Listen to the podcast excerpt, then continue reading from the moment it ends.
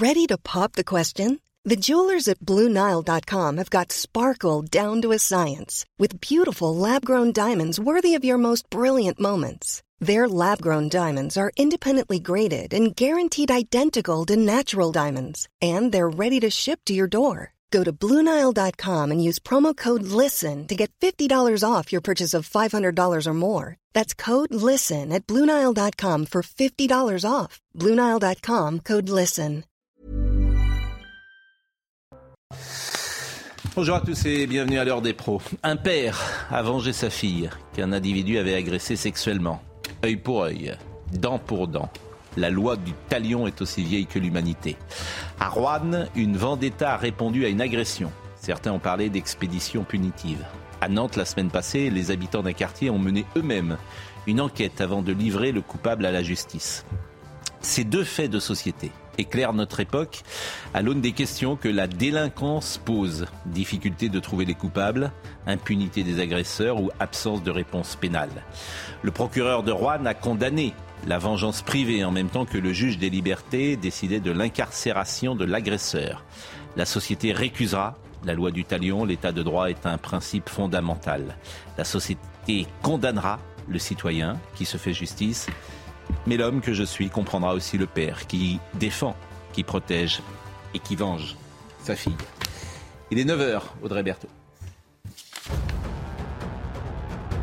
Emmanuel Macron reçoit aujourd'hui Olaf Scholz à l'Elysée pour un déjeuner de travail.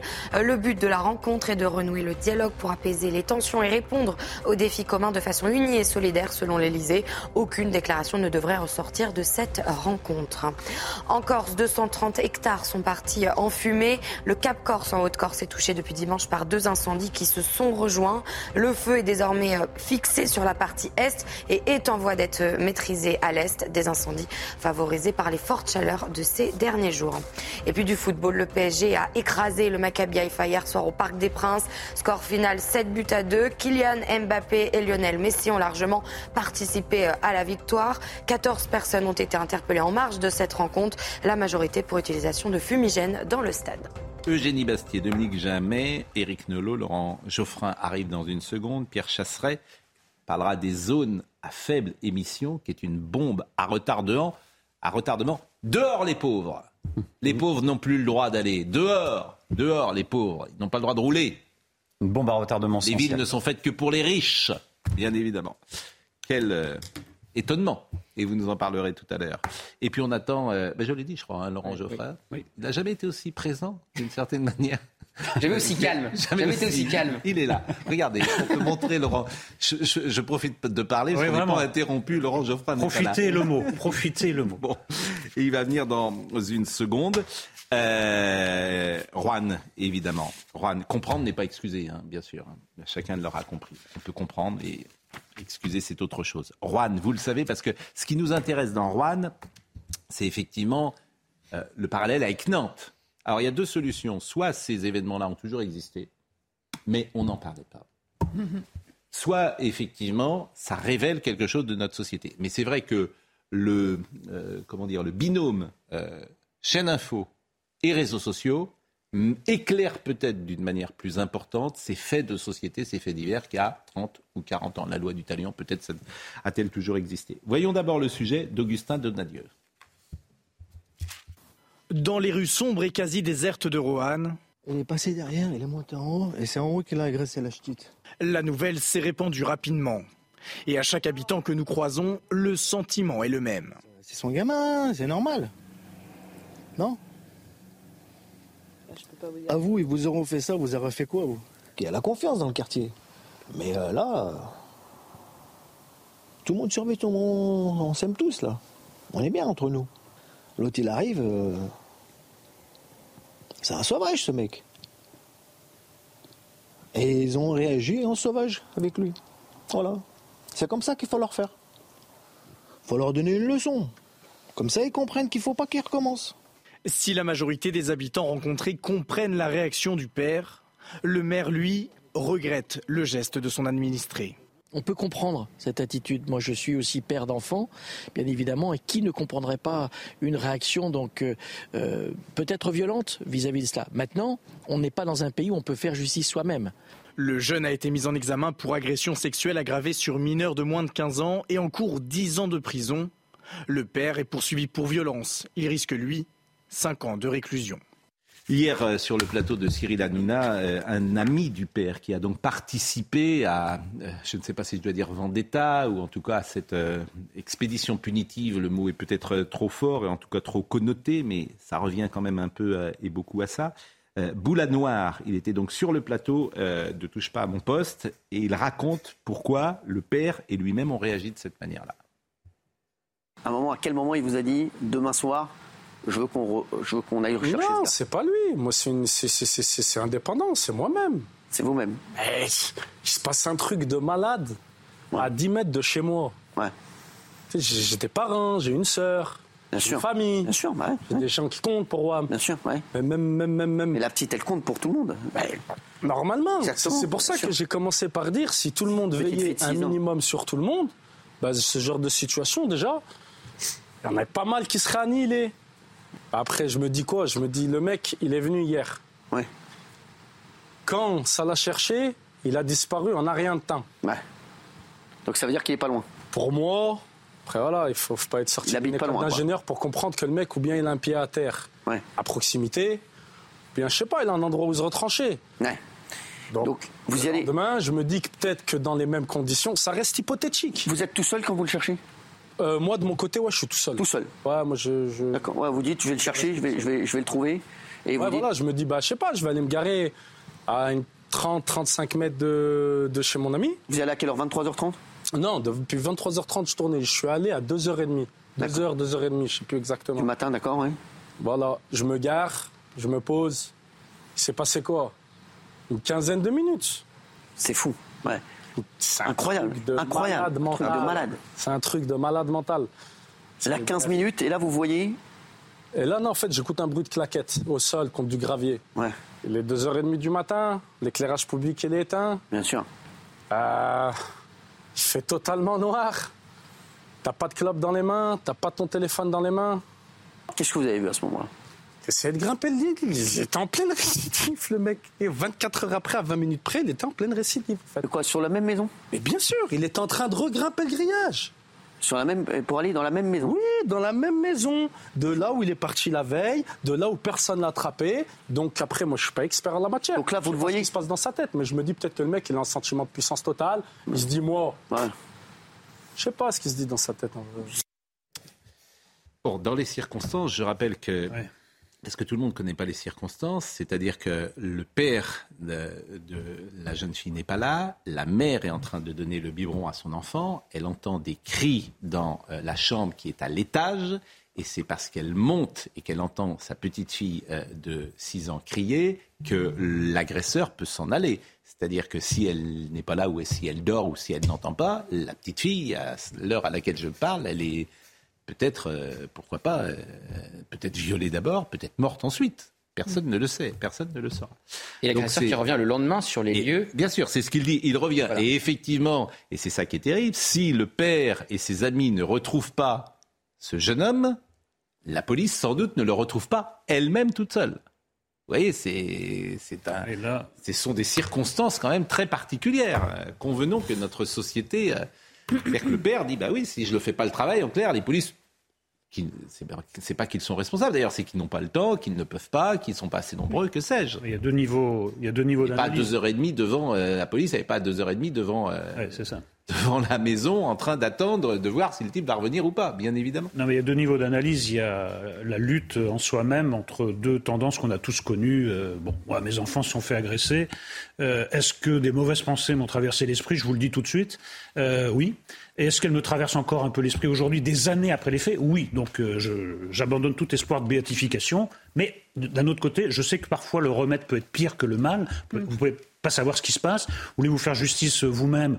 Vous mettez une claque, même une claque aux gamins. Là, je parle de gamins puisque c'est eux qui avaient euh, agressé mes gosses. Vous savez pas comment le gamin tombe, vous savez les séquelles. Ensuite, euh, ça peut être la vendetta qui repart pour un tour. Bon, tout le monde connaît ce débat. Là, Là où ça se complique, c'est qu'en effet, euh, apparemment, le, type, l'agresseur, est intercepté au moment où il s'apprête à récidiver et que c'est pas la police qui fait le travail, mais ce sont les amis du père. Alors là, ça change un peu quand même le, débat. la sempiternelle opposition entre la légalité et les instincts viscéraux d'un père, là, je trouve, se complique. Comment se fait-il que pour un cas aussi grave, il n'y ait pas une mobilisation policière supérieure? Comment se fait-il que ce ne soit pas les flics qui, qui aient mis la main sur ce type? Là, vraiment, je trouve que l'affaire est beaucoup plus compliquée qu'on ne l'a dit au début.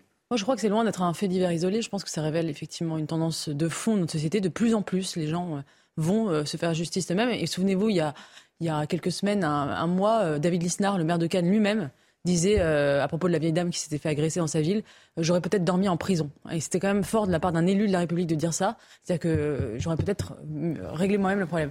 Et je trouve que de la même manière, vous savez, Régis Debré parle d'effet de, jogging pour décrire le fait que dans une société où la voiture est partout, où finalement on a le, moyen de se, on est hyper motorisé, il y a la technique qui nous permet de nous déplacer. Les gens se remettent à courir et à faire du jogging. Eh bien, on pourrait parler d'effet talion, c'est-à-dire dans une société hyper judiciarisée où le droit est partout, eh bien, on voit ressurgir euh, ce qu'il y avait de plus archaïque et d'ancestral. Il y a des, il y a des retours d'archaïque.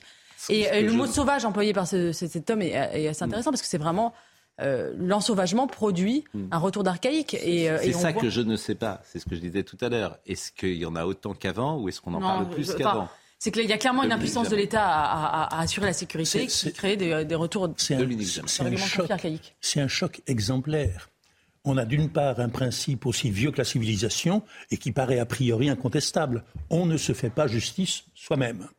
Mais il faut ajouter pour que euh, on soit dans une civilisation, on ne se fait pas justice soi-même quand la justice est rendue. Si la justice, justice n'est pas rendue, c'est la loi du talion, dit-on, c'est plutôt la loi de Lynch, c'est le Far West. C'est-à-dire que la multiplication éventuelle de ce genre de comportement proscrit par la loi, c'est le baromètre simplement de l'ensauvagement d'une civilisation. Il y a un peu partout, semble-t-il, des milices des groupes privés qui se constituent à cause d'une insécurité grandissante. Et donc, si les gens se rendent coupables d'actes punis par la loi, c'est que la loi n'est pas appliquée par ceux qui devraient l'appliquer. Alors, je rappelle que Boulanoir était hier chez euh, Cyril Hanouna, qu'il a pris à plusieurs reprises la parole. Donc là, il nous a raconté comment il avait réagi, pourquoi il avait réagi. Et maintenant, l'interrogatoire. Comment s'est mené l'interrogatoire de ce jeune homme dont il faudra bien quand même s'interroger. Que fait-il en France? C'est un Guinéen. Évidemment, il n'a pas 16 ans.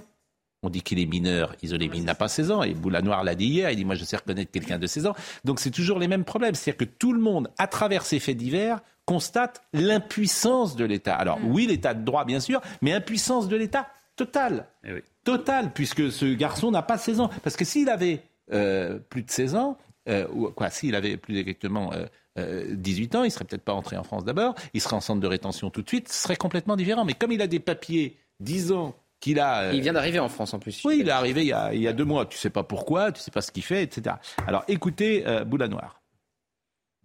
C'est vrai, c'est fou. Qu'est-ce que vous avez fait? Je suis allé vers lui. Je suis resté une dizaine de minutes en face à face avec lui dans le noir total. Vous lui avez parlé? Ouais, j'ai essayé de le questionner, j'ai essayé de comprendre qu'est-ce qu'il faisait là. De... Vous avez dit quoi au départ? Vous, lui dites qu'est-ce que tu fais? Il sort d'où Ouais. qui Tu fais quoi? Il répond pas. Ouais. Moi, je commence à accélérer le pas vers lui, je commence à le bloquer. Logique. Je dis, t'es qui? Tu fais quoi? Ouais. Il me dit, je comprends pas, vous m'interpellez dans le noir. Ouais. Je lui dis, bah figure-toi, je comprends pas ce que tu fais dans le noir. Ouais.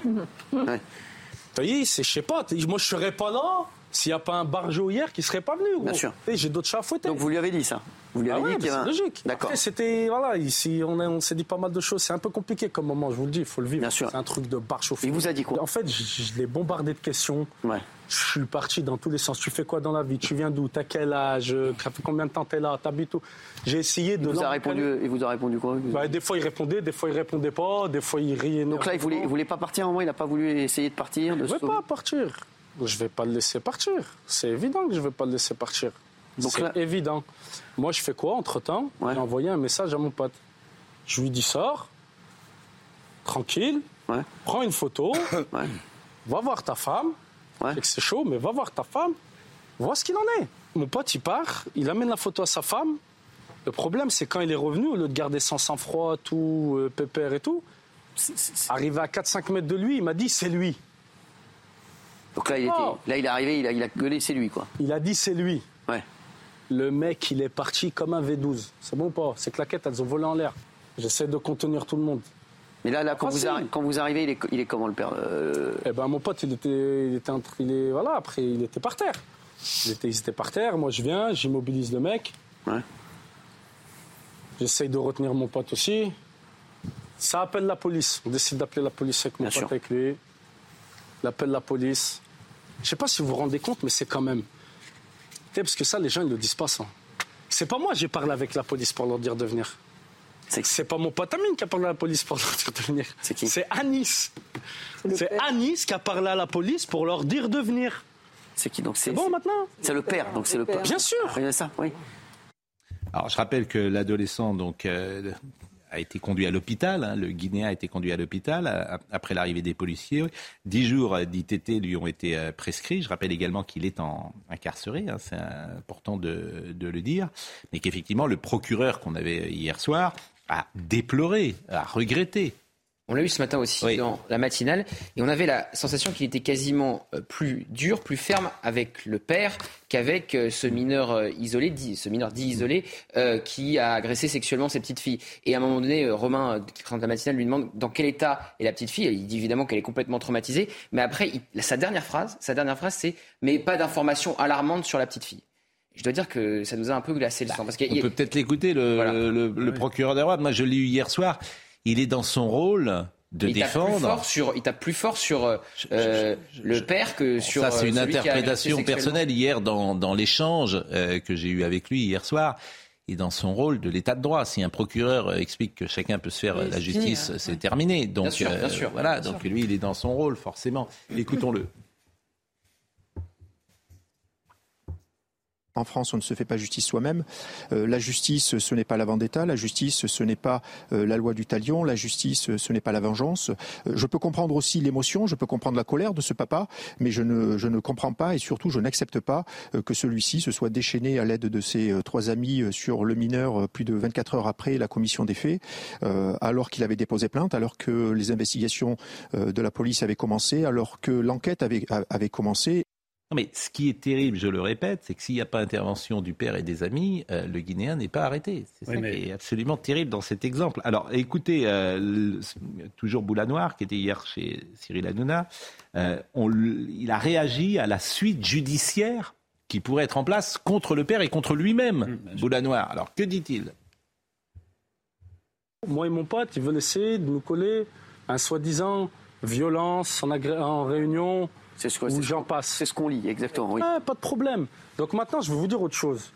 Ça peut encourir jusqu'à 5 ans de prison pour un père qui défend sa famille et un mec qui, soi-disant, a 16 ans. Il n'a pas 16 ans.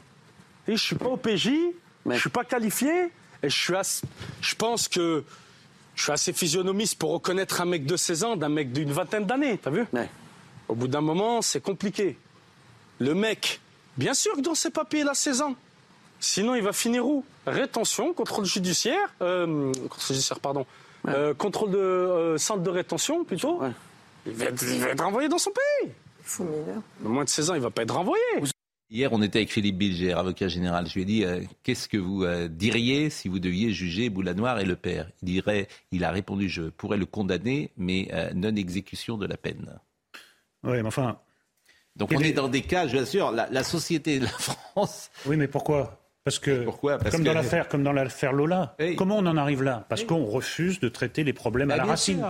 La racine, c'est les obligations de quitter le territoire dans un cas, et là, c'est les mineurs isolés. Personne ne veut prendre ce dossier. Il y a une démission, on décide que voilà. Bon, je, regrette, moi j'ai entendu le procureur. La justice, c'est aussi protéger les plus faibles. La justice est là pour protéger les plus faibles. Je n'ai pas entendu ça dans son intervention. Eric, tous les jours, je le dis, je vais le redire, le redire et le redire encore. Vous voulez changer les problèmes, il faut changer de logiciel. Absolument. Changer de logiciel, c'est quoi? Guantanamo. Donc c'est ça. C'est-à-dire que tous les mineurs isolés, etc., vous les mettez. Non, mais vous avez compris. Non, je suis désolé. Guantanamo, c'est la torture. Non, mais vous avez. mais vous comprenez ce que je veux dire. C'est symbolique, mon phrase. C'est pas torturer les gens, etc. C'est mettre tous ces gens-là dans un endroit euh, euh, ce qui s'est passé à, Guantanamo. Il ne s'agit pas évidemment de euh, justifier. sortir de l'état de droit américain. Je pense. Il ne s'agit pas de justifier les tortures. J'espère qu'il n'y a pas de malentendu sur ce que je veux dire. Mais vous créez un endroit où tous ces gens, vous les mettez ensemble et vous réglez le problème ensuite juridiquement. Je fais rentrer Laurent Geoffrin qui est là. On était tranquille, on était bien entre nous. C'est bien, il y avait un peu de contradiction. Hein bon, qu'est-ce qui se passe? Pourquoi vous êtes en retard Parce que j'ai une compagnie de scooters électriques euh, auprès de laquelle je loue des scooters, il n'y en avait pas. Ah, on promenait, euh, Donc c'est pas de la faute d'Anne Hidalgo ah, Pas du tout, ça roulait très bien. Grâce à, grâce à Anne Hidalgo, ça roulait très bien. Mais c'est la compagnie de scooters. C'est la compagnie de scooters. Vous nous avez manqué. Non, mais on est sur un, un sujet que j'ai vu, j'ai vu. Mais c'est vrai qu'on peut comprendre le père sans essayer d'encourager ce genre d'acte parce que effectivement, euh, si, très vite une civilisation peut très vite se défaire. Et, euh, et, je, et il faut l'État est dans son rôle de dire ce n'est pas comme ça qu'on règle les conflits privés. Oui, mais que l'État. Mais, j'entends, j'entends tout ça. Tous les gens entendent d'ailleurs. Mais ça fait 40 ans. Moi, j'ai l'impression que la crainte, c'est l'injustice. Pour donner l'efficacité à l'état de droit. Ce que j'entends chez le papa euh, et ce que j'entends euh, dans, les propos de, de, l'ami, c'est cette peur de l'injustice, c'est-à-dire qu'il n'y ait pas justement justice. Vous et, je fais juste une parenthèse. Je sais pas, j'ai rien contre Éric Dupont-Moretti, mais plutôt que répondre à Cyril Hanouna, il devrait s'occuper de ça. Voilà, et de prendre ces sujets à bras le corps. Et peut-être d'imaginer effectivement de changer son regard. Mais c'est vrai qu'il faut changer notre logiciel de droit. Le droit aujourd'hui protège trop les droits individuels et n'est pas assez efficace pour la sécurité. vous, citiez les propos, vous, citiez les propos, de Philippe Bilger, ex-procureur, et là c'est un procureur qu'on entendait, et on avait l'impression pénible qu'il était plus attaché à dire le droit qu'à les considérations humaines et que ce qu'il mettait en colère finalement, c'est que des particuliers aient usurpé les pouvoirs de la police et éventuellement de la justice, et il ne s'intéressait absolument pas à la victime, mais davantage, semble-t-il, au droit de l'agresseur. Alors, dernier passage. le pouvoir de la police, ça consiste pas à. Mais absolument, c'est ce qu'il disait. de coups. C'est ce qu'il disait. Non, mais hein il, disait, il, le droit, on ne se fait pas justice soi-même, euh, et ensuite, point d'interrogation. Je vais vous faire un résumé de. Comme ça depuis le je vais vous faire... romain, il me semble. Exactement. Je vais vous faire un résumé de ce que nous avons dit. Euh, dans l'extrait, effectivement, l'état de droit, euh, d'abord, évidemment. C'est les principes élémentaires du droit. Il ne faut pas arriver en retard. Parle-moi, parce que je ne peux pas bah, finir. Allez-y, allez-y. Bon, ben, voilà je, vous, faisais un résumé de ce que nous avons dit. De ce que nous avons dit. Évidemment, tout le monde condamne une vendetta, mm. bien sûr, dans un état de droit. Tout le monde en même temps dit qu'on peut comprendre. Mm. C'était le père, une réaction à mm. chaud, etc. Tout le monde souligne également que si le père et ses amis ne retrouvent pas ce Guinéen, personne ne le retrouve. Que les policiers, ils sont pas à deux heures et demie. Ils sont pas à deux heures et demie devant euh, la maison euh, dans laquelle revenait le lendemain euh, euh, l'agresseur, évidemment. C'est parce qu'ils avaient fait une sorte de, surveillance privée. Les policiers, ben, ils n'ont pas le temps, ils ne sont pas là, c'est bien normal. Mm. Donc, d'une certaine manière, leur démarche a été efficace. C'est ça qui est terrible dans cette euh, histoire. Ça a été efficace. C'est-à-dire que le type est aujourd'hui sur les verrous et au moins, il ne va pas recommencer. Mais ils auraient pu le prendre et l'amener au commissariat. Alors, effectivement, c'eût été la meilleure façon, effectivement, d'ailleurs, de, de, faire. Et ils ne l'ont pas fait. Et le procureur, dans son rôle, condamne effectivement la d'état privé. Voilà ce que je voulais vous dire. Dernier passage euh, sur euh, Boula Noir, toujours euh, chez Cyril Hanouna. C'est le père qui a retrouvé le prévenu, dit-il. C'est Anis qui a parlé à la police pour leur dire de venir. C'est qui donc C'est bon maintenant C'est le père, donc c'est le père. Bien sûr. Oui, ça, oui. C'est bon. Mais ça, ça, il faut le resignaler. voilà, il parlait avec eux. Il leur a, donc il leur a dit, quoi Si vous ne voulez pas, je vais. Je vais... Ah, mais... Il, il C'est lui qui a parlé. il, a, il, a, appelé la police, il leur a dit voilà, j'ai retrouvé l'agresseur de ma fille. Euh, si vous venez pas, ça va. Ça va partir mal. Oui.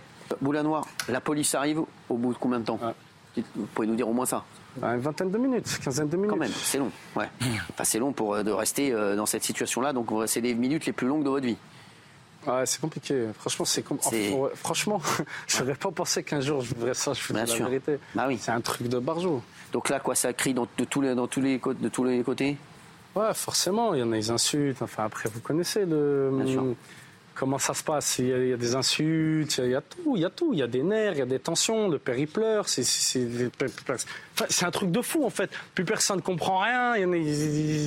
C'est le bordel. Donc la police arrive, qu'est-ce qui se passe bah, Après la police arrive, ils viennent, ils le récupèrent. Il est parti sur ses deux jambes. Bon, euh, on va marquer une pause, mais euh, je salue Régine Delfour. On marque une pause. Euh, Régine Delfour qui est avec nous, qui est en direct de Rouen et qui va intervenir juste après la pause pour nous dire dans quel état d'esprit aujourd'hui est la ville de Rouen. ce qui est quand même incroyable dans cette histoire, c'est que l'agresseur revenait le lendemain sur les lieux du crime. C'est sidérant. Sidérant. Et que si effectivement il n'y a pas cette surveillance privée organisée par Boulanoir, tu ne sais pas ce qui se passe une nouvelle fois. C'est ça qui est sidérant. C'est-à-dire que l'efficacité de la surveillance privée est avérée. Donc j'imagine les gens qui nous écoutent, ils, disent bah, effectivement, euh, ce que la police ne peut plus faire, c'est euh, les uns et les autres qui vont le faire. Donc marquons une pause. Audrey Berthaud est avec nous ce matin, de rappel des titres. L'assurance chômage. Le Sénat, à majorité de droite, a adopté en première lecture le projet de loi, un texte durci par le Sénat. Les allocations seront supprimées à toute personne ayant refusé trois CDI après un CDD. Prévu sur trois jours, l'examen du texte a été bouclé en une seule journée. La puff, cette fameuse cigarette électronique jetable au goût fruité, l'Alliance contre le tabac demande son interdiction immédiate. C'est une bombe à retardement sanitaire et écologique selon cette étude qui montre d'ailleurs que près d'un quart des ados a déjà goûté à cette cigarette. Et puis en Iran, cela fait 40 euh, jours que Masha Amini a été tuée par la police des mœurs, ce qui marque traditionnellement la fin du deuil dans le pays. Des fidèles se sont euh, d'ailleurs rassemblés ce matin dans le cimetière où est enterrée la jeune Masha Amini, malgré des menaces des autorités. Nous sommes euh, avec Régine Delfour qui est en direct de Rouen. Bonjour Régine. Quel est le sentiment euh, dominant dans la population de, Rouen aujourd'hui? Est-ce que euh, les uns et les autres que vous rencontrez euh, sont plutôt finalement compréhensifs avec l'action du père et se rangent même d'une certaine manière derrière lui? Oui, alors Pascal, ce qu'il faut comprendre ici dans le quartier de Mayolet, hein, le quartier qui se situe à 3 km du centre-ville de, de Rouen, c'est un quartier populaire ici tout le monde se connaît.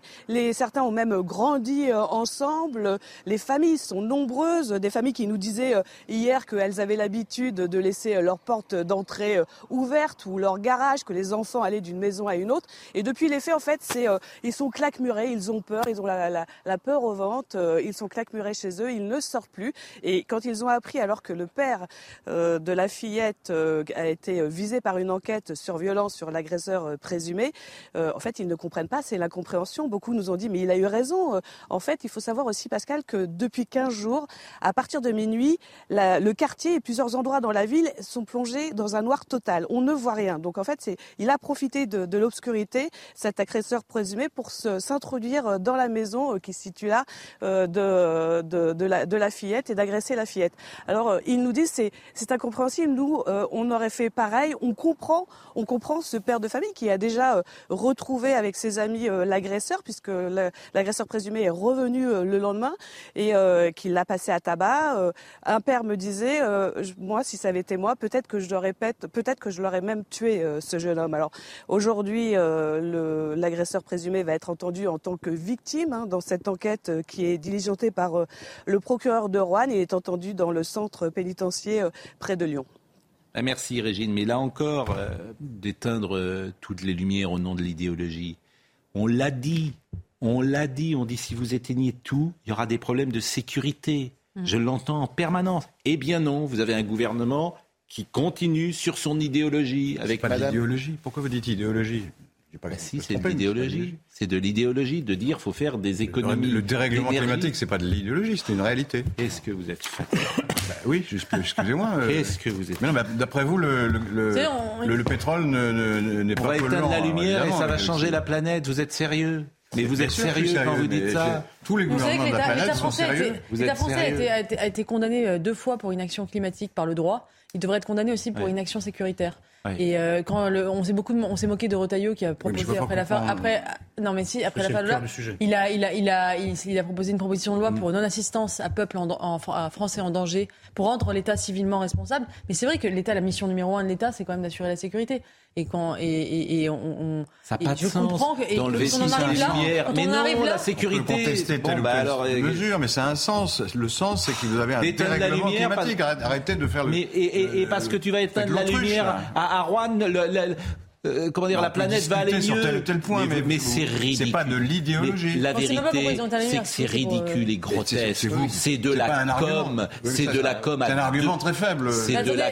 Vous alignez les adjectifs, mais vous n'argumentez pas. Vous ne croyez pas du tout au réchauffement climatique, c'est ça le truc. C'est de la. Mais c'est de la gomme. budgétaire Mais arrêtez, ça fait si vous y croyez. Dites-le, si vous n'y croyez pas, dites crois Personne ne peut contester le réchauffement climatique, ah. il existe. Ah. Simplement, la conversation arrive si c'est la responsabilité des hommes ou pas. Tout à l'heure, on va recevoir cet homme-là qui explique qu'il y a 20 000 ans. Mais c'est réglé. Tout à l'heure, on va tout à l'heure, on va recevoir cet homme-là qui s'appelle Olivier Postel-Vinet. Il y a 20 000 ans, il y a eu un réchauffement climatique en 40 ans. Mais en 40 ans, l'homme était responsable ou pas? L'un n'empêche pas l'autre. L'homme était responsable ou pas Il y a 20 000 ans. La, discussion, vous, ne voulez pas l'entendre. Vous êtes un négationniste du Mais vous ne voulez pas entendre. Vous, êtes, vous, êtes, vous avez votre carte de prêche. Oh pas... Voilà, vous avez votre carte de prêche et vous prêchez. Bon, bah, qu'est-ce que vous voulez que je dise Démontrez-moi. Vous ne voulez même pas la discussion. Mais vous avez, vous avez des arguments pour mais dire ça Mais ce n'est pas moi qui les ai. J'écoute tous les autres. Vous, vous ne les écoutez pas. Moi, j'écoute les, les, spécialistes du climat. D'autres gens peuvent dire autre chose. D'autres disent des bêtises. Et eh, voilà, parce que pour revenir, pour revenir au cœur du sujet, euh, qui, qui est l'insécurité. Si vous dites aux gens, c'est pas bien de se faire justice soi-même, et on sera tous d'accord dans le cadre d'un État de droit. La contrepartie, c'est la justice, la vraie, l'officielle, va faire le travail. Or, dans ce cas-là, elle ne l'a pas fait, et ce sont des gens privés qui ont exercé. Donc il y a, y a une rupture. Non, je finis. Il y a une rupture du contrat de confiance entre le citoyen et la justice. Et quand il y a rupture du contrat de confiance, on en vient à des comportements déviants. Et c'est pour ça que nous avons ce, dossier. Donc, l'état de droit, oui, à condition que la justice fasse son travail. Vous disiez, l'agresseur a été entendu à titre de victime. Je trouve ça très intéressant. Dès qu'on commençait en, ses études en droit, on apprenait un adage qui disait Nul ne peut se prévaloir de sa propre indignité. Et ce qu'on voit de plus en plus souvent, de plus en plus fréquemment, et qui indique un retournement de civilisation, ce sont d'honnêtes voleurs, d'honnêtes cambrioleurs, d'honnêtes agresseurs, sur qui on tire, sur, qui, se font taper dessus, etc., et qui portent plainte contre celui hmm. qui les a attaqués, qui leur a tiré dessus, etc., comme si leur délit ou leur crime était la base d'une juste revendication. Alors, dernier passage, je voulais vous faire écouter un voisin, et puis après, on va parler des zones à faible émission avec notre ami Pierre Chasseret, parce que ça, c'est encore au nom de l'idéologie, on va empêcher les gens de rouler avec euh, la voiture. Euh, euh, en 2030, par exemple, on ne pourra plus rouler à Paris avec une voiture thermique. 2030, c'est demain. 2030. Hein. On va sauver la planète vraiment en roulant sans voiture thermique. Et 2035 à l'échelle européenne, normalement. Oui, 2030. 2030. Alors écoutons, euh, et ça sera le dernier passage sur ce sujet, un des voisins qui a témoigné qu'on entendait déjà tout à l'heure dans le sujet d'Augustin Donadieu. Moi, je vous dis la vérité. Moi, ma, maison, je, ne la ferme jamais. Ma, voiture, elle, n'est même pas, elle est même pas fermée. Euh, parce qu'il y a la confiance dans le quartier. Mais euh, là, tout le monde surveille, on s'aime tous là. On est bien entre nous. L'autre, il arrive. C'est un sauvage, ce mec. Et ils ont réagi en sauvage avec lui. Voilà. C'est comme ça qu'il faut leur faire. Il faut leur donner une leçon. Comme ça, ils comprennent qu'il ne faut pas qu'ils recommencent. Voilà ce qu'on pouvait dire ce matin. Autre sujet, les zones à faible émission. Et là, euh, ça, c'est un, comment dire, une bombe à retardement. Le premier comité ministériel de suivi des zones à faible émission a annoncé mardi la mise en place d'un système de contrôle sanction automatisé contre les véhicules trop polluants interdits dans les agglomérations concernées par le dispositif d'ici le second euh, semestre 2024. Bon, euh, qu'est-ce que ça veut dire concrètement? Alors très concrètement, Pascal, ça veut dire qu'en France, dans toutes les agglomérations, attention pas les villes, dans toutes les agglomérations de plus de 150 000 habitants, c'est-à-dire euh, entre 40 et 50 agglomérations, les vignettes critères 3, 4, 5 et antérieurs n'auront plus le droit de circuler. Ça veut dire tous les véhicules essence d'avant 2006 et tous les véhicules diesel d'avant 2011. Et là, on gratte un petit peu. Ça, c'est à partir de quand? Au plus tard au 1er janvier 2025. Donc ça, c'est vraiment demain. Mais les agglomérations peuvent débuter dès aujourd'hui, ce qui est le cas à Rouen, ce qui est le cas à Reims, à Paris. À Paris, déjà, par exemple, on a une voiture de 2011, on ne peut pas rentrer dans Paris? Euh, Alors, les vignettes critères 4, 5 sont interdites, mm. donc les critères 3 restent encore autorisés, mais plus pour longtemps, puisque ça y est, la mairie de Paris veut euh, tordre le cou aux véhicules critères 3. Le problème, c'est que ça représente qui? On nous dit que ça représente les voitures les plus polluantes. C'est faux. Ça représente déjà les voitures les plus anciennes ce qui n'est pas la même chose. Mm. Parce qu'il faudrait calculer l'utilisation d'une voiture. Quand vous avez une voiture ancienne, peut-être que vous en servez très peu. Donc il faut le bilan carbone, c'est global, c'est pas juste ce type d'utilisation. Deuxième point très important, c'est pas des voitures qu'on interdit de circuler, ce sont des Français. C'est donc 48% des Français qui ne pourront plus utiliser quelque chose de légal. Et on gratte encore un peu. Et là est l'incohérence totale. On a expliqué à des Français en 2007, 8, 9, 10 et plus qu'il fallait acheter un diesel et que vous alliez, si vous achetiez un véhicule diesel, toucher un bonus écologique. Parce que cette voiture, elle était écolo. Et aujourd'hui, on vous dit que cette voiture, qui a bénéficié du bonus écologique, elle n'a pas le droit de rouler pour des raisons écologiques. Et en même temps, vous emmenez votre voiture au contrôle technique et on vous dit qu'elle répond aux normes d'émissions polluantes c'est à n'y rien comprendre. Les Français n'y comprennent plus rien. Et penser qu'on va interdire à la moitié des Français de circuler et que ça va bien se passer. Et la légitimité, c'est extraordinaire. La légitimité, c'est de dire, c'est même pas le réchauffement climatique pour le coup, c'est de dire ça pollue et il y a 40 000 morts par an. ce chiffre, on ne sait pas d'où il sort.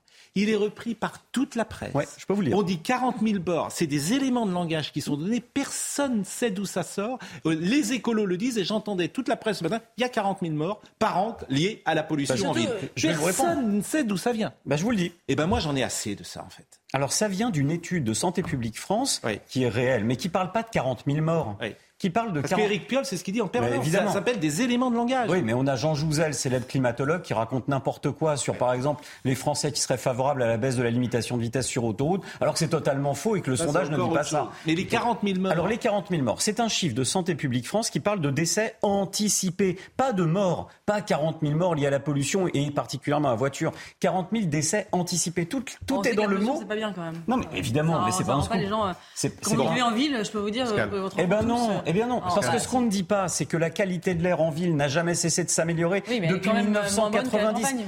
mais ben, pas forcément, pas fondamentalement, c'est faux. Euh, par contre, non, mais par contre, ce, qui, ce, qui, choque dans, dans, ces, dans, ces, mesures, c'est en fait la discrimination entre les territoires. Parce que pourquoi on privilégierait certains territoires qui devraient être moins pollués que d'autres, alors qu'en banlieue, effectivement, il y a aussi beaucoup de voitures?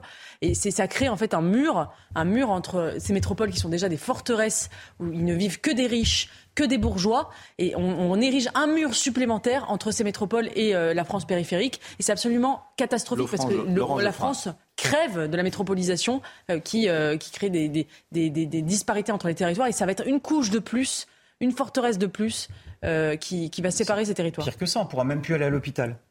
Je pense que vous êtes des obscurantistes. C'est-à-dire que vous n'écoutez pas la science. La science n'existe pas. Pour vous, il est démontré quand même depuis 20 ans maintenant. Et c'est 98%, 99% des spécialistes du climat, de la météorologie, tout ce qu'on veut, de tous les scientifiques, tous, du monde entier. Plus tous les gouvernements maintenant. Tous les gouvernements admettent qu'effectivement, l'activité humaine est à la base du réchauffement. Vous vous dites le contraire. Je dis pas vous, vous, dites non, non, pas du tout, c'est pas l'activité humaine. Si, vous venez, vous venez, de le dire, arrêtez de.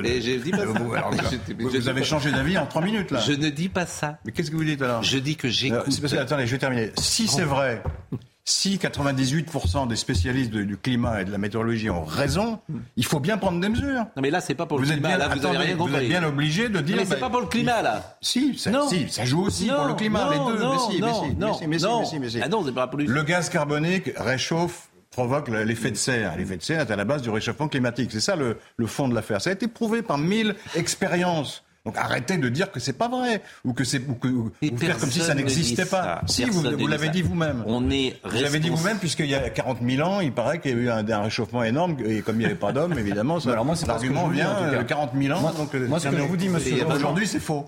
Ce que c'est pas faux.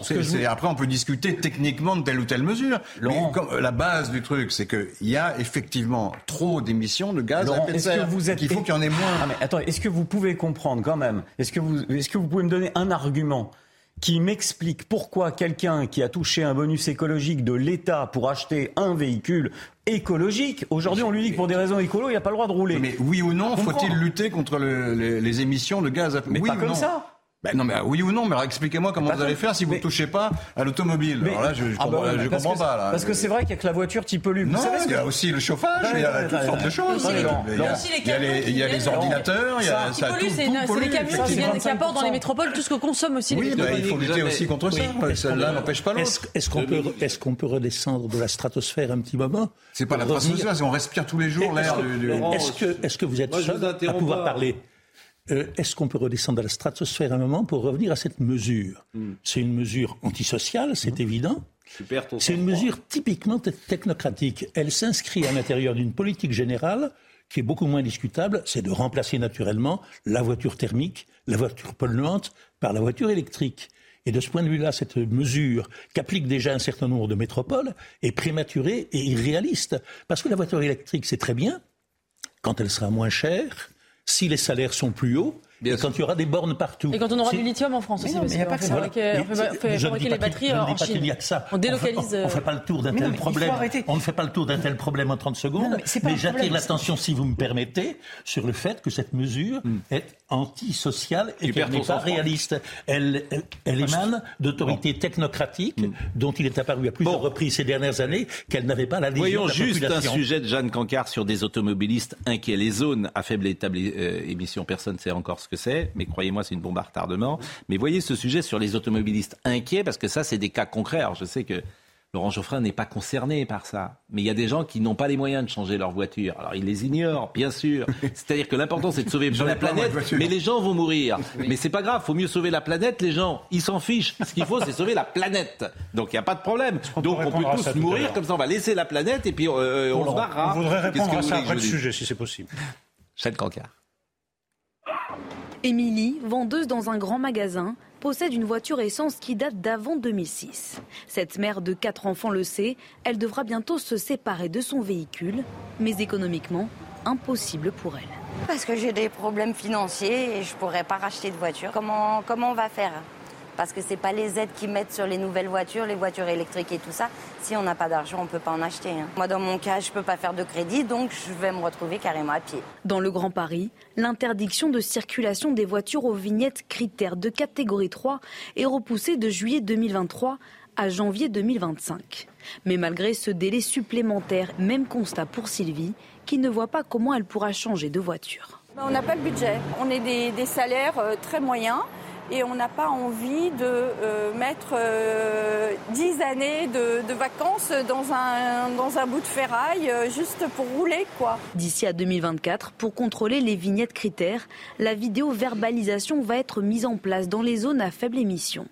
Yanis circule avec une vignette de catégorie 4 interdite dans cette zone, mais la menace de ses futures amendes n'y change rien. Il n'a pas les moyens de faire autrement.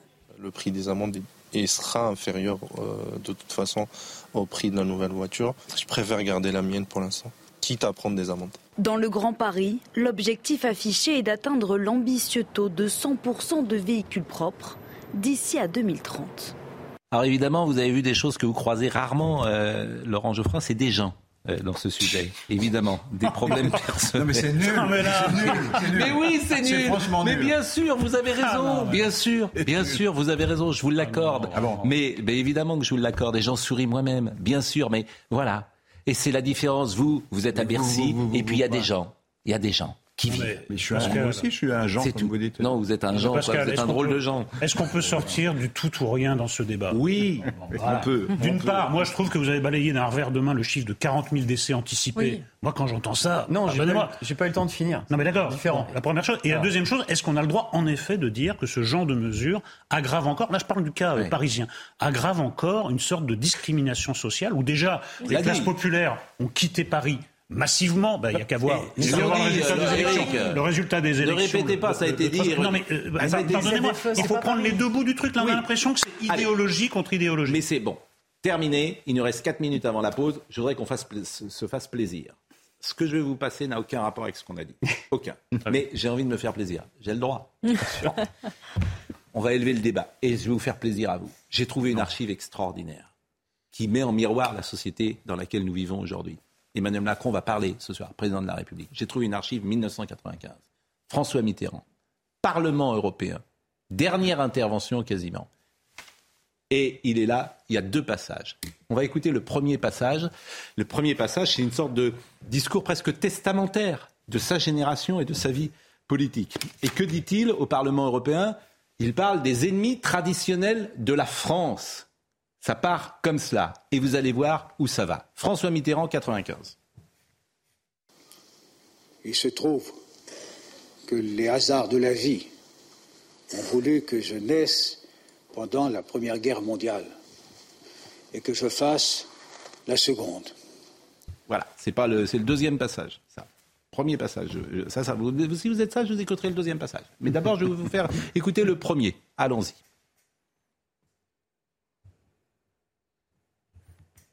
Ce, n'est pas acquis ma propre conviction comme ça par hasard. Ce n'est pas acquise dans les, dans les camps allemands où j'étais prisonnier ou dans un pays qui était lui-même occupé. C'est pas les bons passages, c'est pas les bons passages. C'est vrai que c'est. On est déçus. Ben oui. Bah alors, mais on est très très déçus. Qu'est-ce qu'il allait dire Ben non, mais c'est. Qu'est-ce que je vais aller C'est pas les bons passages. Qu'est-ce qu'il allait dire Mais euh, non, bah, pas. Ben, on va marquer une pause. Tiens, on va marquer une pause en avance. Comme ça, euh, c'est pas grave et on va pouvoir aller vérifier ça. Je remercie Gauthier Lebret qui n'a pas parlé ou pas non, parlé. Non, c'est pas grave. Hein. Mais c'était quand même intéressant. meilleur. Je vais remercier Pierre Chasseret. Je remercie grandement. Et on va essayer de retrouver les bons passages de François Mitterrand parce que c'est vraiment formidable. A tout de suite. Olivier Postel-Vinet est avec nous. Sapiens et le climat. On va en parler euh, tout à l'heure. C'est une histoire euh, très euh, chahutée. Écrivez-vous. Et ce qui m'a intéressé, évidemment, dans votre livre, il y a beaucoup de choses d'ailleurs qui sont intéressantes, c'est comment les hommes se sont habitués au climat. il y a quelque chose que vous dites, c'est que il y a 25 000 ans, je crois, je sais pas. Il y a 25 000 ans, il y a eu un réchauffement climatique assez important qui a suivi une période très froide. En fait, le, réchauffement important euh, auquel vous faites allusion, c'est plutôt il y a environ 12 000 ans, 12-13 000 ans. C'est un réchauffement très brutal qui a suivi, pour simplifier, la grande période des grottes ornées qui va de Chauvet à Altamira. voilà. En fait, euh, pendant la préhistoire, c'est-à-dire les, enfin, pour, simplifier les grottes ornées, la préhistoire a commencé avant, mais c'est celle que nous connaissons. Euh, la préhistoire a été une période de, véritable chaos climatique, avec des, périodes de réchauffement rapide, de refroidissement qui sont les plus connues parce que c'était une période glaciaire, de refroidissement très sensible, puisque même, par exemple, dans les, les, Landes, était une toundra, a été une toundra à une certaine époque.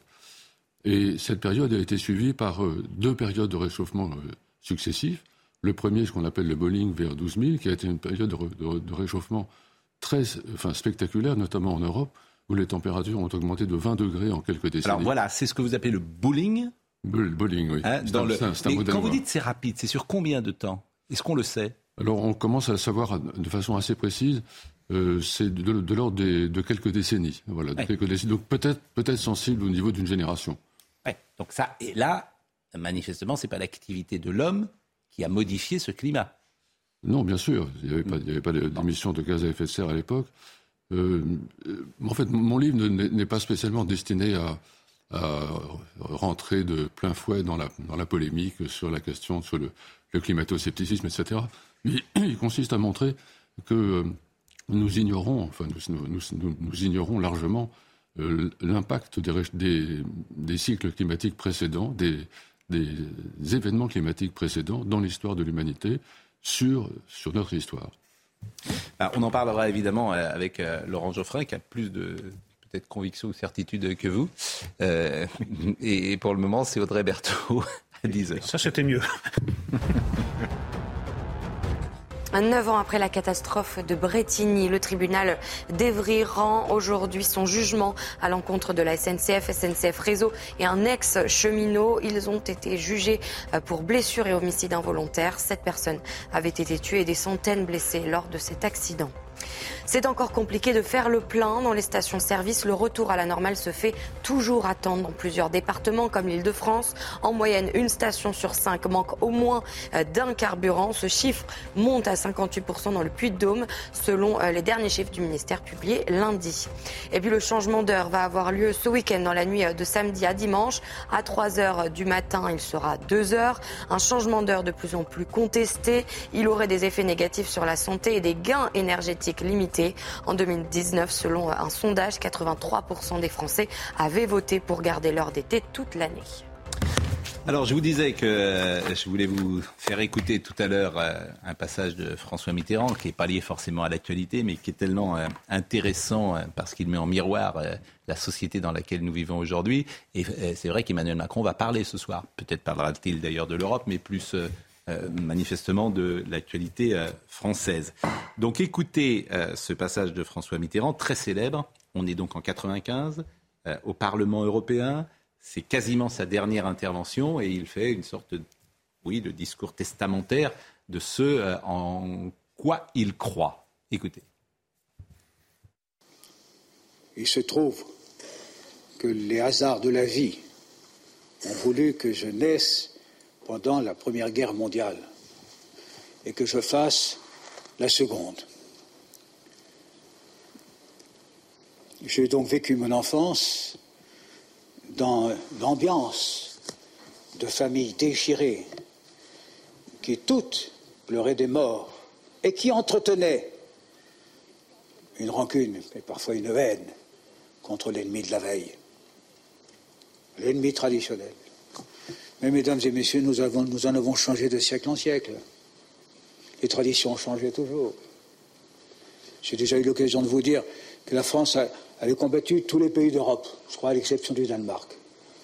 On se demande pourquoi.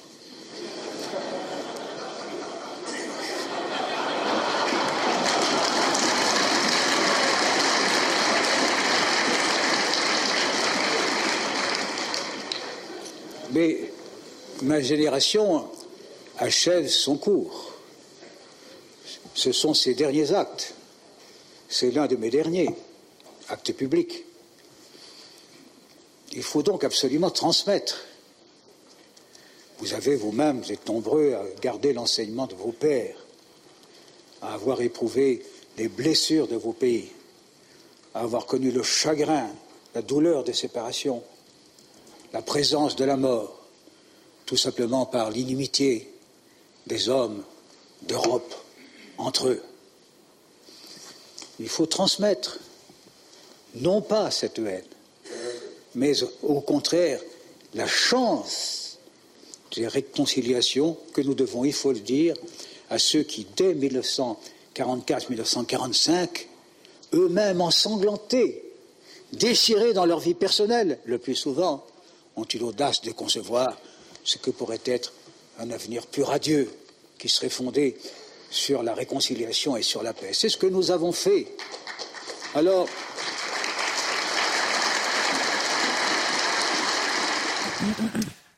Tout ça évidemment sans une note, avec une puissance de l'orateur, un charisme mm. personnel, un, choix des mots, une qualité de français tout à fait exceptionnelle. Ça, c'est le premier extrait. Oui, mais après, je, c'est évidemment euh, un autre niveau de, tous les politiques actuels, c'est effectivement admirable. Mais sur le fond, le nationalisme, c'est la guerre. Je pense que c'est une erreur. C'est l'impérialisme, c'est la guerre. Mm. Le nationalisme, c'est pas la guerre. Et à partir de cette phrase de Mitterrand, on a quand même décidé d'abdiquer notre souveraineté nationale, de la déléguer à l'Union européenne. m'échappe. Euh. Comment? En, Russie, l'impérialisme découle du nationalisme. Bah oui, ils sont nationalistes en Russie. Mais on va écouter le deuxième passage où précisément il dit que c'est le nationalisme, c'est la guerre. Le nationalisme euh, supérieur. Non, mais c'est pas pareil. Nationalisme, il y a nation. Il y a une critique de la nation d'ailleurs. Ce, qui me frappe, ce qui me frappe dans l'extrait que nous venons d'entendre, hmm. c'est le fait d'un président qui a une connaissance historique, politique et personnelle de la guerre. Et dans le climat politique, géopolitique où nous sommes actuellement, il y a un contraste évident et énorme avec le président actuel. Ça n'est pas sa faute s'il est né dans une période de paix, mais il n'a ni l'expérience, ni la connaissance, ni la sensibilité de François Mitterrand. Alors, deuxième passage, et ça se terminera précisément parce que, par cette phrase, le nationalisme, c'est la guerre. Et écoutons, parce que, alors là, je vous ai vu tous, vous étiez fascinés, vous ne disiez plus un mot, et euh, vous étiez euh, sous le charme. Ce, n'est pas acquis ma propre conviction comme ça par hasard.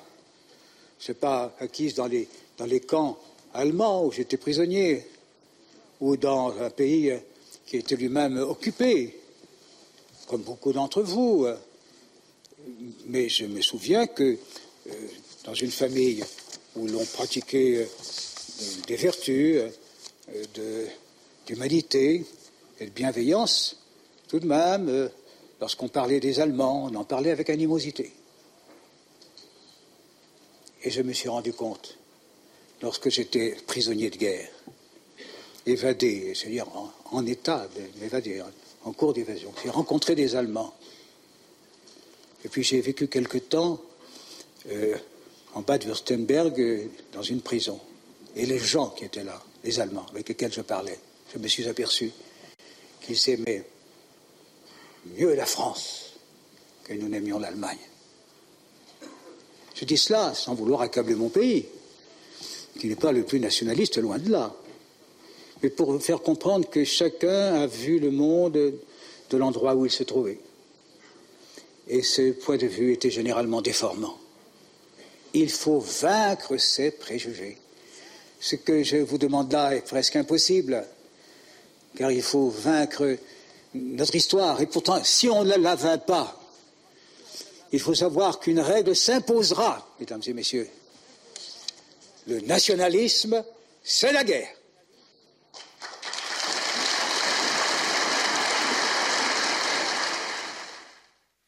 disent les jeunes, il y a du level.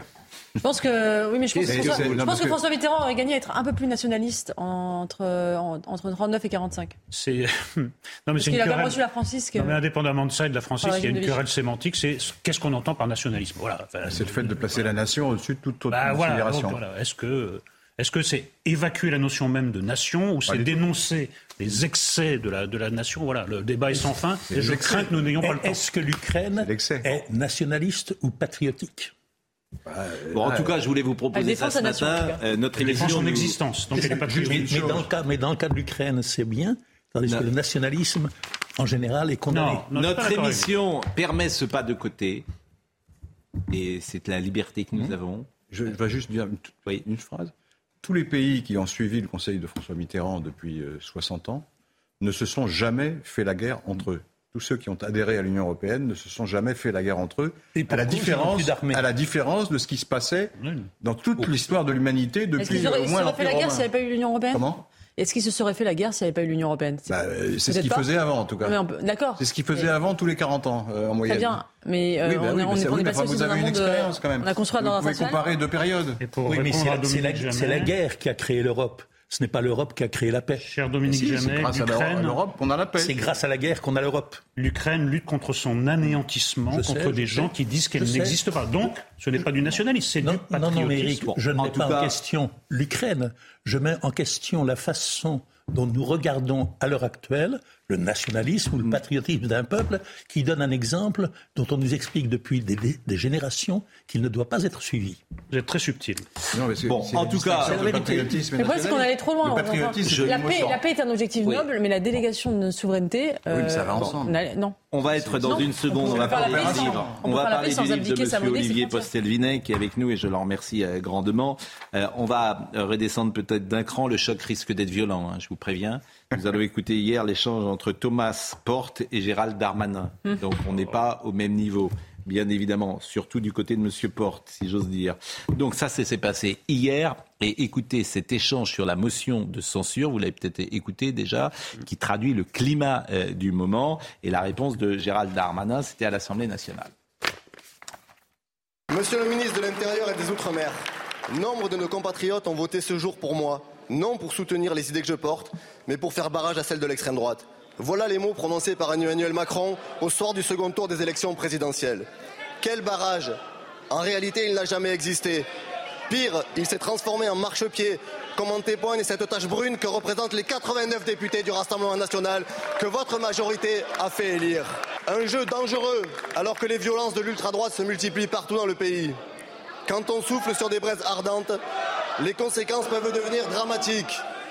Ce week-end, une nouvelle étape a été franchie. Des groupuscules néo-nazis, issus de la dissolution des générations identitaires, ont manifesté à Rennes, Lyon et Paris, les amis de l'extrême droite, en poussant des cris racistes. Silence de votre part, monsieur le ministre. Où est le soi-disant rempart Emmanuel Macron Un rempart de pacotille Alors, monsieur le ministre, à quel moment allez-vous cesser d'être complaisant avec l'extrême droite Quand allez-vous combattre ces groupuscules néo-nazis Je propose, pour être très cohérent, que lorsqu'on dénonce l'extrême droite, on n'accepte pas ses votes.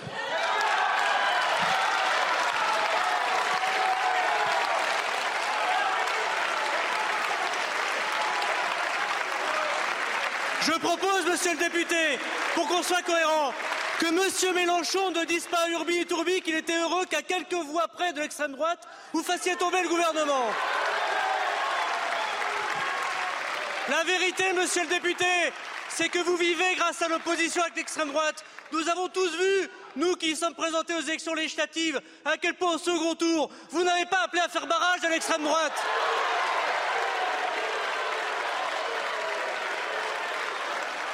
Nous qui avons dissous Génération Identitaire, je vous propose que pour manger avec le diable, il faut prendre une grande cuillère. Personne n'a oublié qu'Emmanuel Macron a été élu avec les voix du Rassemblement national et par défaut. La vérité, c'est que tout le monde voit que vous ne cherchez que le chaos, que vous ne souhaitez pas le bien-être des Français parce que vous vivez du problème des gens. Et la vérité, monsieur le député, c'est que sur les marchés, vos militants se retrouvent pour nous battre et qu'heureusement que nous sommes là pour vous dire que c'est vous qui travaillez avec Madame Le Pen. Bah là, c'est pas abyssal la chute. C'est une altitude moyenne. Oui, Monsieur Porte est dans l'incohérence totale. Il vient d'accepter les voix du Rassemblement national. Il nous explique que Emmanuel Macron, qui était opposé à Marine Le Pen, a été élu avec les voix du Front National. oui. Il faut qu'il mette un peu d'ordre dans sa tête. C'est incroyable cette porte phrase. fermée. C'est incompréhensible. C'est incompréhensible. C'est absolument incompréhensible. C'est pas ce qu'il raconte. Bon, euh, il y avait également. qu'il y a- Et il y a au sein de l'EFI des gens qui maintenant disent eh il faut faire une motion de censure avec le Front National. Il y a des gens qui disent ça maintenant. Bon, il y a dans l'actualité également, vous avez peut-être vu les vérités d'Agnès Buzyn euh, dans Le Monde également, qui a expliqué, euh, on m'a fait passer pour une idiote qui n'a rien vu, alors que c'est l'inverse. Non seulement j'avais Ah oui, vu, j'ai mais pas vu. prévenu. J'ai été de très loin en Europe, la ministre la plus alerte, mais tout le monde s'en foutait. C'est sympa quand même. Ce qu'elle raconte euh, est Ah, pourquoi elle a démissionné assez- Pourquoi elle est partie alors? Ben oui. C'est assez neuf. Ben, elle explique pourquoi. Oui, mais pourquoi, la- alors Elle- les Alors, gens m'expliquaient que qu'on ça l'a lui, accusé, c'était- qu'on l'a accusé d'avoir rien vu, c'est faux. Ça, c'est faux. Ah bah- Manifestement, elle a, elle a, elle a, les- Elle a tout vu et elle n'a rien dit. Vous voulez que je vous montre le- ce officielle, qu'elle a hein. dit le 21 janvier Ouais. Le 21 janvier 2020. Ah oui. Ah oui. Le 21 janvier 2020. Non, non, mais elle, elle a, Non, mais c'est terrible. Le 21 janvier Elle, elle 2020. a alerté ses, ses, Non, mais ses collègues, Oui, collègues, mais mais c'est super. Mais le mais pas la 21 janvier population. 2020, est-ce que je veux. euh, Oui, moi je veux bien revoir. Alors, Mais non, voilà. parce que, oui, mais si vous, il y y a une phrase qui a été coupée en deux. Faites attention. Ah bah, écoutez, le 21 Parce janvier. qu'elle moi, je, dit vous... si, sauf si, enfin un truc Bon, comme ça. je vous propose d'écouter le 21 janvier 2020 ce Oui, que dit oui, mais Madame C'est Buzyn. vrai, elle a produit toutes sortes de mails et de, Non, mais- de messages qu'elle a envoyés. au écoutez président. ce qu'elle dit. Oui, mais c'est ça qui est nouveau. Bah, est-ce que vous voulez Écoutons, écouter parce ce que qu'elle les dit mails tout euh, ne sont pas parvenus. Écoutons. Oui, mais ce c'est c'est les dit. mails qui sont nouveaux. Ce que vous allez montrer, tout le monde le sait. Sauf elle. C'est- On peut le voir, on discutera Le ensuite. 21 Agnès Buzyn. Le risque d'introduction en France de cas liés à cet épisode est faible, mais il ne peut pas être exclu. Elle voulait pas que les gens paniquent? Voilà. C'est une façon de donner l'alerte assez curieuse. Et voilà, c'est tout, mais. Il ne peut pas être exclu. bah il ne bon. peut pas être. C'est faible, mais il peut pas être exclu. C'est Oui, bah, en totale contradiction avec les messages qu'elle envoie au gouvernement. Alors, il faudrait savoir. Elle a une. Après, elle a- euh, vous savez bien qu'on parle pas en public comme en privé, sinon on fait paniquer les gens. Oui, mais euh, euh, il ne faut c'est pas se prévaloir de ça des années plus tard en disant j'ai donné l'alerte, alors que c'est faux. Non, elle, mais est- elle moi, est la là question quand même. qui, qui m'interroge, c'est ça veut dire pourquoi, quoi? Il y a un pourquoi a-t-elle quitté le pouvoir en pleine pandémie pour... euh, Non, mais il y a un discours. euh, c'est ça l'erreur. Bah, c'est c'est la- quand même l'erreur principale. Elle dit également le Mais président. elle a quitté- non, mais, elle- moi, ce qui est ce que je- intéressant dans ce qu'elle raconte, c'est que c'est sur la, sous la pression de toute la Macronie en lui disant euh, il faut que tu quittes ton ministère pour aller euh, sauver la Non, mairie non, de Paris. enfin, elle, a même, ça, le- hallucinant. elle a quand même une perte de mémoire assez curieuse, car l'événement n'est pas si lointain que cela. Elle savait tout, elle le dit, mais elle le réservait à ses collègues du gouvernement, Voilà. et elle se gardait bien. elle- si se gardait bien hein, pour les Français, Elle nous Macron. aurait épargné quand même, M. Véran. Ça dépend Le président a laissé le gouvernement faire. À l'époque, ils sont, comme le reste de la population et des experts français, personne n'arrive à concevoir la gravité de ce qui vient, sauf moi. Au fond, c'est ce qu'elle veut dire. Oui, alors, elle dire. parlait de risque. Euh, pendant toute la campagne, j'ai continué d'envoyer des textos, d'alerter, mais j'ai senti que je ne pesais plus rien, que je ne parlais dans le vide. Bon, c'est vrai qu'elle n'était plus au gouvernement hein, pendant la campagne. Là, pour le coup, je n'étais plus aux affaires et on me le faisait sentir. Bah oui. Mais à qui, à qui envoyait-elle ces textos SMS envoyé à Édouard Philippe le 16 mars 2020. Édouard, vous êtes en dehors de la plaque et si tu as encore confiance en moi, prenez une décision de confinement car nous avons 15 jours de retard et je ne perds pas mes nerfs. Je suis lucide depuis des semaines et derrière vos décisions, ce sont des gens qui vont mourir. Bon, voilà ce qu'elle dit. Moi, je pense que je, je n'en sais rien d'ailleurs. euh, voilà, je n'en sais rien. Je, je- je rapporte ce qu'elle dit. Bon, Monsieur euh, Postel-Vinet. Euh, Sapiens et le climat, une histoire bien chahutée. D'abord, euh, Comment expliquez-vous qu'il soit si difficile de parler du changement climatique aujourd'hui? Il ne me paraît pas difficile de parler du changement climatique aujourd'hui. Ce, qui est difficile d'évoquer, c'est, la question de savoir dans quelle mesure euh, le, changement climatique actuel est lié ou non aux activités humaines. Je pense, je pense qu'il est très vraisemblable que, que, le réchauffement climatique actuel est lié pour une part aux activités humaines, ne serait-ce qu'en raison de l'augmentation spectaculaire de la population mondiale euh, qui a euh, modifié de manière significative et durable la composition de l'atmosphère, donc créant un effet de serre supplémentaire par rapport à l'effet de serre naturel. Donc à mon avis là-dessus, il n'y a pas de doute. La question est de savoir... Le simple fait qu'il y ait plus de monde avant même qu'il fasse quelque chose, si j'ose dire. Oui, parce que, parce que, parce que, le, parce que ces 8, les 8 milliards euh, d'habitants que nous avons aujourd'hui atteints, tous les produisent euh, des euh, gaz à effet de serre en, supplément, qui, qui donc accroissent les, la, la, vraisemblance d'un réchauffement. Cela dit, la question de savoir dans quelle proportion les activités humaines exercent leur action sur le réchauffement, cette question-là n'est pas résolue contrairement à ce que certains pensent. Euh, Comme M. Geoffrin. M. Geoffrin, par exemple, euh, pense, que, pense, que la question, pense que la question est résolue, pense que le GIEC dit qu'elle est résolue, ce qui n'est pas vrai. En réalité, en réalité nous ne, les, les, les, estimations varient, selon les auteurs, entre 10 et 90% On ne sait pas. Et c'est l'une des raisons pour lesquelles j'ai souhaité écrire ce livre, c'est pour montrer que euh, nous ignorons aussi beaucoup de ce qui s'est produit dans le passé. C'est-à-dire que nous, sommes victimes de ce que l'historien euh, François Hartog appelle le présentisme, mm. c'est-à-dire une tendance à avoir le nez euh, sur le guidon de ce qui se passe aujourd'hui, sans prendre le, recul qui nous, nous permette aujourd'hui de, de, prendre les travaux euh, les plus récents des climatologues et, des historiens. Et quand on, quand on regarde ces travaux de presse, que j'ai fait parce que j'ai une expérience de lecture de la presse scientifique depuis longtemps, on s'aperçoit que euh, l'homme, enfin nous, nous avons vécu des périodes de changement climatique extrêmement brutaux, peu connus aujourd'hui, dans le sens du froid ou dans le sens du chaud. Et ces, changements, climatiques brutaux ont, eu un impact considérable, certains d'entre eux, pas tous, ont eu un impact considérable sur, notre histoire, qui, est, impact qui est aujourd'hui bien documenté, bien établi mais qui, et qui interroge en fait sur la signification du réchauffement actuel? Si par exemple je prends la, question, vous évoquez la question du réchauffement du bowling il y a 12 000 ans que personne ne connaît naturellement, il y a eu un réchauffement de même type et de même ampleur qui s'est produit quelques milliers d'années plus, tard, qui a introduit la période qu'on appelle l'Holocène, notre période en fait, qui est une, période d'interglaciaire, c'est pas par hasard qu'on appelle ça un interglaciaire. Et ensuite, il y a eu une série de périodes très froides, comme par exemple le petit âge glaciaire euh, qui, qui a frappé l'Europe au XVIIe siècle, et, et, aussi de périodes chaudes, de périodes chaudes, notamment ce qu'on appelle les optimums, que les spécialistes appellent les optimums. Mais est-ce qu'il y a eu, on va rester par exemple sur les mille dernières années. Oui. Bon, est-ce qu'il y a eu sur les mille dernières années un climat en France, en France on va rester aussi, qui a évolué d'une manière euh, importante dans un sens ou dans un autre. On connaît tous effectivement la période glaciaire du XVIIe siècle parce qu'on a des témoignages où on pouvait traverser euh, la Seine lorsqu'elle était gelée. Mais est-ce que, par exemple, aujourd'hui il fait 29 degrés, euh, on est le 30 octobre quasiment, c'est tout à fait exceptionnel. Là, c'est un manifestement, on a rarement. ça va être le mois d'octobre le plus chaud depuis qu'il y a des euh, relevés, je crois. Bon, mais est-ce qu'il y a eu sur les 1000 dernières années un mois d'octobre aussi chaud en France? On n'en sait rien puisqu'il n'y avait pas de thermomètre. Hum.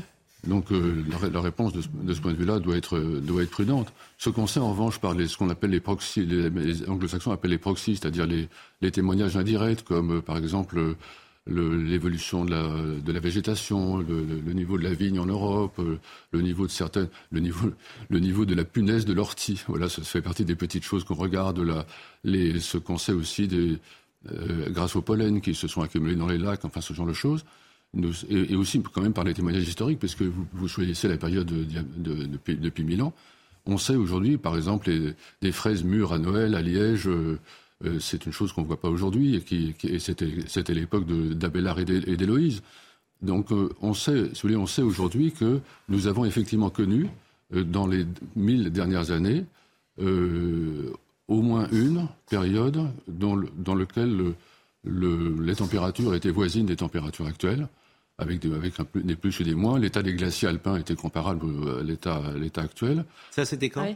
Ça, c'était, c'est ce qu'on appelle l'optimum médiéval, hein, c'est-à-dire, c'est-à-dire entre, en gros, 1100 et, et 1300. D'accord. Donc il y aura un refroidissement après, mais entre 1100 et 1300, c'est-à-dire c'est c'est très peu de temps finalement. C'est une période d'environ 200 ans, euh, contrastée bien sûr, c'est compliqué. C'est le beau Moyen Âge, hein, c'est la période, c'est la période de l'édification des cathédrales, etc. C'est le, c'est une, une, période d'extraordinaire expansion aussi euh, démographique. Et cette période. Est-ce qu'il fait pas froid Non, il fait. Est-ce que c'est le moment où on dit on appelle Groenland Greenland à cause du verre Ça, c'est encore une. Euh, oui, effectivement, c'est le moment où les Vikings. Euh, terminons euh, précisément parce que on voit régulièrement. Euh, moi, je suis devenu non pas climato-sceptique, mais en général, suis forcément, j'ai une forme de défiance sur l'information qu'on me donne, et notamment sur ce sujet-là, qui est effectivement est parfois instrumentalisé. Donc, vous me dites que les glaciers alpins entre 1100 et 1300 étaient au même niveau qu'aujourd'hui, c'est-à-dire que euh, la neige avait pu fondre, comme elle a pu fondre euh, ces dernières années. Et quand on voit les photos avant-après, parce que ceux qui instrumentalisent ça disent voilà les glaciers alpins en 1950 et ils proposent une photo en 2023. Et effectivement, on se rend compte que la neige n'est plus présente. Mais si on avait possibilité d'avoir une photo de 1100 ou 1200, on se rendrait compte que c'est la même photo qu'aujourd'hui. C'est ce que vous me dites. Oui, euh, de, manière voisine. Enfin, c'est évidemment, euh, on ne sait pas exactement, si vous voulez, mais, mais, mais, globalement, oui. Par contre, ce qu'on sait, c'est que, par exemple, la, les, le sud de l'Angleterre produisait des vins de grande qualité qui faisaient concurrence aux vins de Bordeaux. Qui, au point que les vignerons euh, français. Donc il faisait plus chaud en Angleterre qu'aujourd'hui. Donc il faisait plus chaud en Angleterre qu'aujourd'hui. Est-ce que, le GIEC se trompe ou est-ce que le GIEC ment? Non, je pense que c'est en fait, ni l'un ni l'autre. D'abord, le GIEC, vous savez, c'est compliqué. Hein. Ce, sont des, ce sont des rapports de plusieurs milliers de pages dans lesquels il y a beaucoup, beaucoup, de voix. Il est possible de synthétiser des rapports de plusieurs milliers de pages, ça a été fait. Oui, mais les synthèses des rapports. C'est ça dont nous discutons aujourd'hui. Les, synthèses des rapports sont euh, largement euh, instrumentalisées par le politique. Donc, euh, il faut se méfier de la synthèse des rapports. Il faut aller, il faut aller chercher au, fond des rapports. Donc, je ne dirais pas que le, que le GIEC, en tant que tel, se trompe, ni qu'il ment. En revanche, je pense que les, justement les rapports, les rapports de synthèse euh, exagèrent et, tordent, si vous voulez, ce qu'on sait. Euh, comment expliquez-vous cette torsion et, surtout, comment expliquez-vous cette torsion Il y a au sein du GIEC quelqu'un qui et plus encore néglige, néglige ce qu'on ne sait pas. Et quel est l'intérêt pour les politiques de, de tordre cette vérité étant donné que justement, elle, elle, les force à prendre des mesures qui sont impopulaires, à, aller dans, et même les multinationales à, finalement, oui, à prendre des mesures impopulaires. Pourquoi est-ce qu'on transverserait la vérité pour un truc qui n'arrange personne en réalité? Si, qui arrange euh, ceux qui fabriquent l'opinion, que sont les minorités actives. Et mais, quel est l'intérêt Là, on parle pas des ah bah, minorités. elles veulent peser. On parle pas des minorités actives, on parle des, des, des, parce que, mais parce présidents, des élus, des ministres. Parce qu'elles sont sous le. Ils sont de tous les de tous les partis. Mais je vous réponds. Pas mais je vous réponds. Mais non, mais je vous réponds à vous. Mais non, je vous réponds. Vous n'écoutez pas ce que je dis. Donc, si j'ai écouté, mais comme les minorités actives ont pris le pouvoir médiatique elles ont pris le pouvoir médiatique. Elles font peser sur les dirigeants en permanence ces menaces-là. C'est pas passé comme ça. Toute l'histoire, bien sûr que Toute l'histoire de ces dernières années montre bien que les gouvernements dans le monde entier ont pris à regret et sous la pression des mesures en faveur de l'écologie. Bien sûr. Oui, mais sous la pression de la réalité, pas sous la pression des, des minorités. Monsieur, sous la pression le gouvernement chinois est sous la pression monsieur des, des minorités. Mais monsieur vous, rêvez complètement. Monsieur, mais vous êtes en dehors de la planète. Écoutons là. Monsieur Postelvinet. D'une manière générale, j'ai cru observer dans ma longue carrière de journaliste, j'ai cru observer dans ma longue carrière de journaliste que les gouvernements, quelle, quelle que soit leur couleur politique, ont généralement tendance à aller dans le sens de l'évolution de l'opinion publique et de la caresser dans le sens du poil.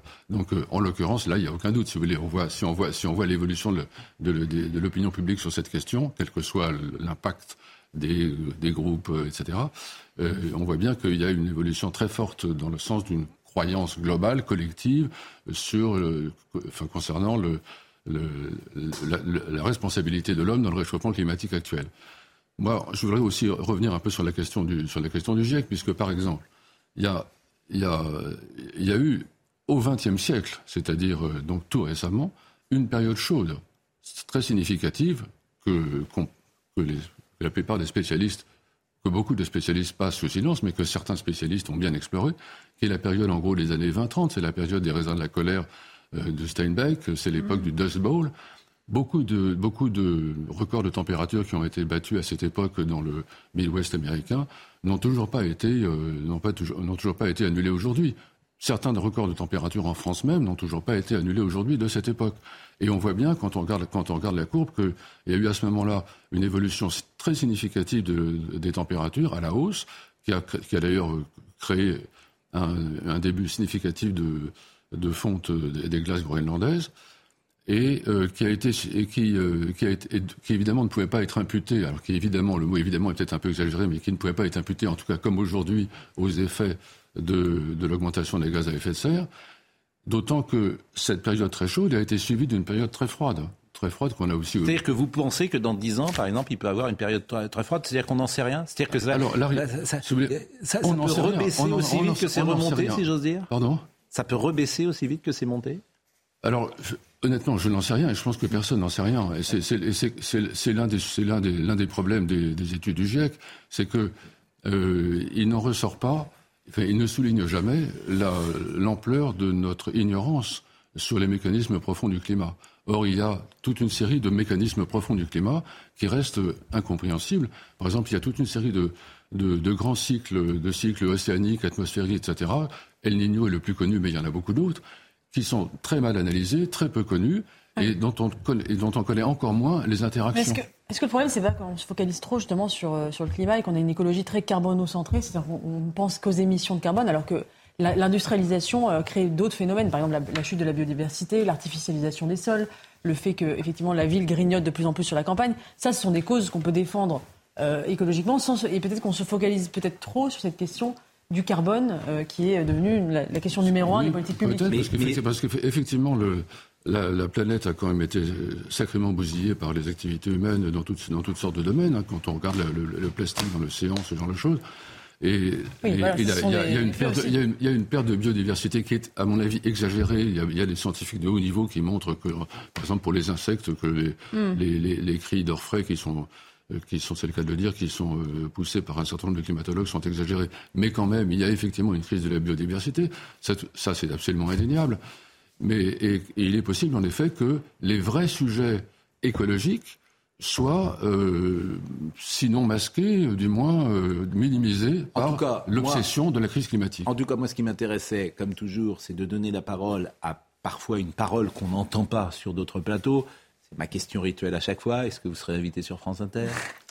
Il ne semble pas. Est-ce que vous serez invité sur, euh, dans le service public, sur euh, C'est à vous, sur euh, chez Aléa Salamé? D'une manière générale, il n'y a que la presse de droite qui s'intéresse à ce livre, ce que je trouve absurde. Mais, je, ne me range pas dans ce camp-là, mais en, revanche, je trouve intéressant de donner la parole à, d'autres. Et puis après, euh, les gens se font leur euh, opinion. C'est toujours pareil. Euh, et, c'est ça qui m'agace dans le moment d'aujourd'hui, c'est que effectivement, il n'y a souvent sur certains sujets qu'une pensée qui est affichée et qu'un discours qui est donné. Audrey Berthaud, il est 10h30. Rishi Sunak va s'adresser pour la première fois au Parlement euh, aujourd'hui. Le Premier ministre britannique va prendre la parole sous le feu des critiques de l'opposition qui demandent l'organisation de nouvelles élections. Hier, Rishi Sunak a officiellement pris ses fonctions. Le moral des ménages en France a légèrement rebondi en octobre après avoir touché un niveau historiquement bas en septembre. Le rebond le plus marqué concerne l'opinion des ménages quant à leur situation financière future qui reprend 5 points par rapport à septembre. Et puis le mois d'octobre, octobre s'annonce être le plus chaud jamais enregistré en France, selon euh, Météo France. Après les vagues de chaleur de cet été, le mois d'octobre a en effet connu des températures très douces. Et cette semaine s'annonce encore exceptionnelle puisqu'un pic euh, de chaleur est attendu demain dans le sud-ouest avec des températures moyennes de 28-30 degrés. J'invite vraiment tout le monde à lire Olivier Postel-Vinès, Sapiens c'est le climat, une histoire bien chahutée aux éditions La Cité. D'abord parce qu'il y a beaucoup d'infos et c'est très agréable à lire, très facile à lire, très pédago à lire. Et il y a aussi le plaisir de la lecture, et ce n'est pas rien d'avoir le plaisir de la lecture. Vraiment, c'est passionnant, en fait. C'est notre histoire, c'est notre histoire, et c'est effectivement euh, très intéressant à lire. À la réalisation Thibaut Palfroy, à la, À la vision, Dominique Raymond. Au son, Grégory Possidalo. Merci à Marine Lançon, à Alban Gamet de Saint-Germain qui fait son arrivée avec nous. Et Corentin Brio, bien sûr, tout de suite. Jean-Marc Morandini, à ce soir. Planning for your next trip? Elevate your travel style with Quince. Quince has all the jet setting essentials you'll want for your next getaway, like European linen premium luggage options, buttery soft Italian leather bags, and so much more. And it's all priced at 50 to 80% less than similar brands. Plus, Quince only works with factories that use safe and ethical manufacturing practices. Pack your bags with high-quality essentials you'll be wearing for vacations to come with Quince. Go to quince.com slash trip for free shipping and 365-day returns. Hi, I'm Daniel, founder of Pretty Litter. Cats and cat owners deserve better than any old-fashioned litter. That's why I teamed up with scientists and veterinarians to create Pretty Litter. Its innovative crystal formula has superior odor control and weighs up to 80% less than clay litter. Pretty Litter even monitors health by changing colors to help detect early signs of potential illness. It's the world's smartest kitty litter. Go to prettylitter.com and use code ACAST for 20% off your first order and a free cat toy. Terms and conditions apply. See site for details.